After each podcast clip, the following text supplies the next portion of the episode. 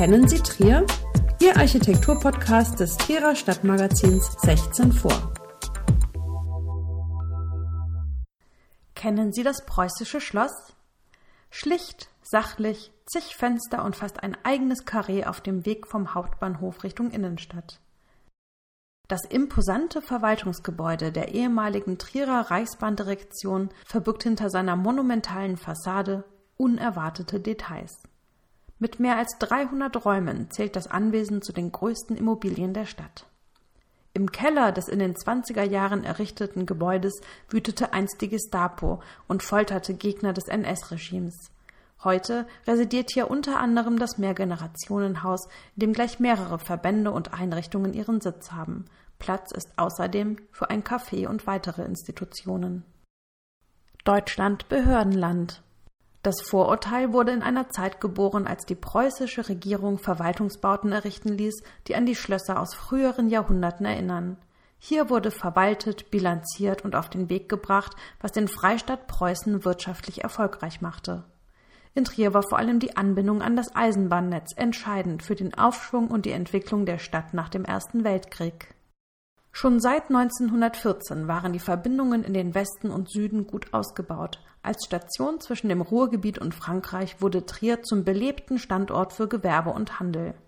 Nach dem Weltkrieg war Trier für ein gutes halbes Jahr Sitz der Zentraleisenbahndirektion, welche die Erlasse der linksrheinischen Eisenbahndirektionen Köln und Saarbrücken verwaltete. Wenige Monate später wurde die Eisenbahndirektion Saarbrücken aufgelöst und nach Trier verlegt, samt 500 Mitarbeitern. Für dieses Team mussten Arbeitsplätze und Wohnungen geschaffen werden, die der Architekt, Regierungs- und Baurat Karl Albermann plante und in den Jahren 1922 bis 25 errichtete. Eine Plakette, die an einen überdimensional großen Kronkorken erinnert, dokumentiert die Bauzeit an einem Nebeneingang in der Christophstraße. Die Reichseisenbahndirektion an der Ecke Balduinstraße-Christophstraße wurde Verwaltungsgebäude und Wohntrakt in einer Einheit.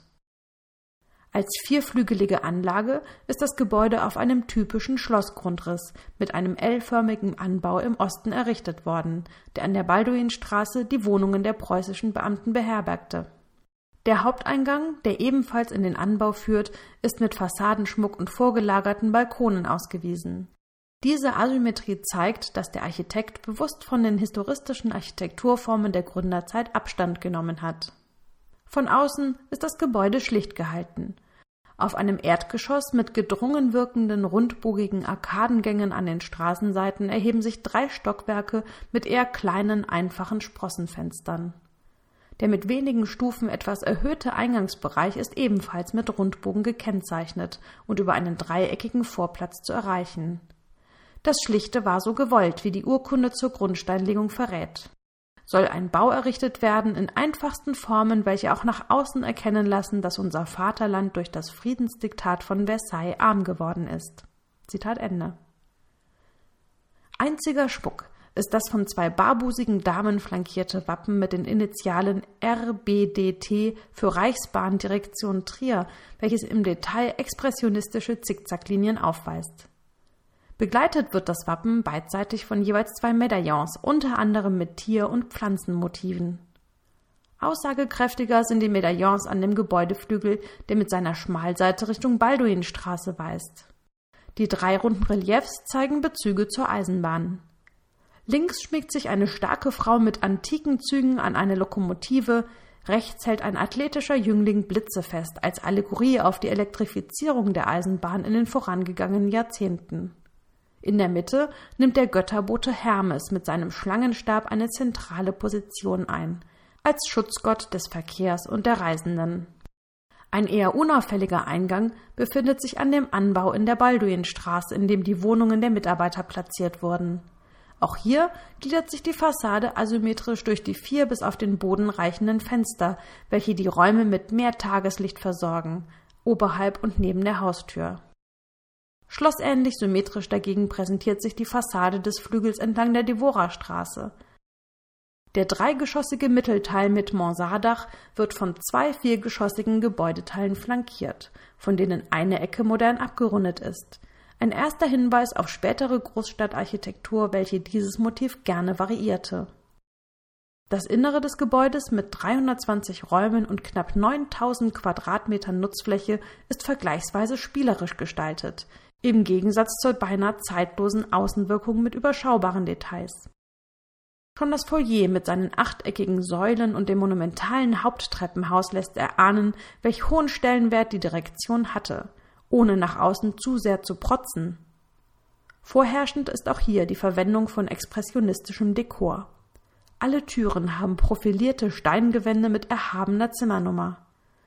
Besonders die erste Etage ist im Flur mit zeitgenössischen Ornamenten geschmückt, die teils abstrakt, aber zuweilen auch figürlich sind.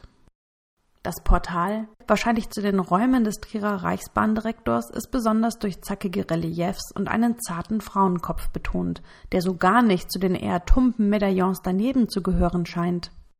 Auf dem ersten spielt eine Putte mit Mozart-Frisur mit einer Eisenbahn, während daneben ein Kind mit derben Stiefeln bis zur Hüfte mit einem Riesenschritt einen Zug überquert.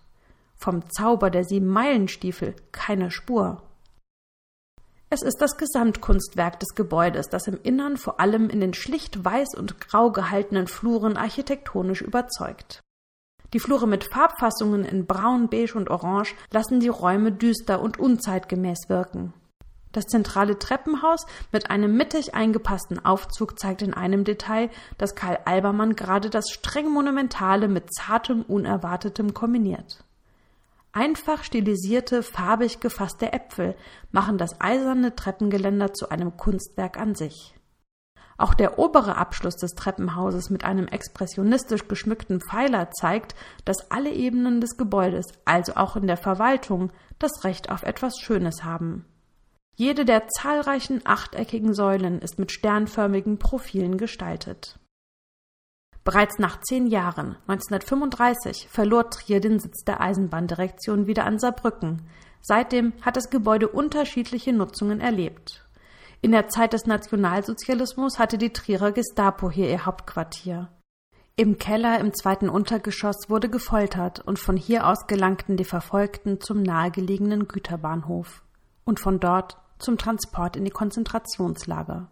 Heute beherbergt das Gebäude verschiedene soziale Einrichtungen, ein Café, Büros und Unternehmen.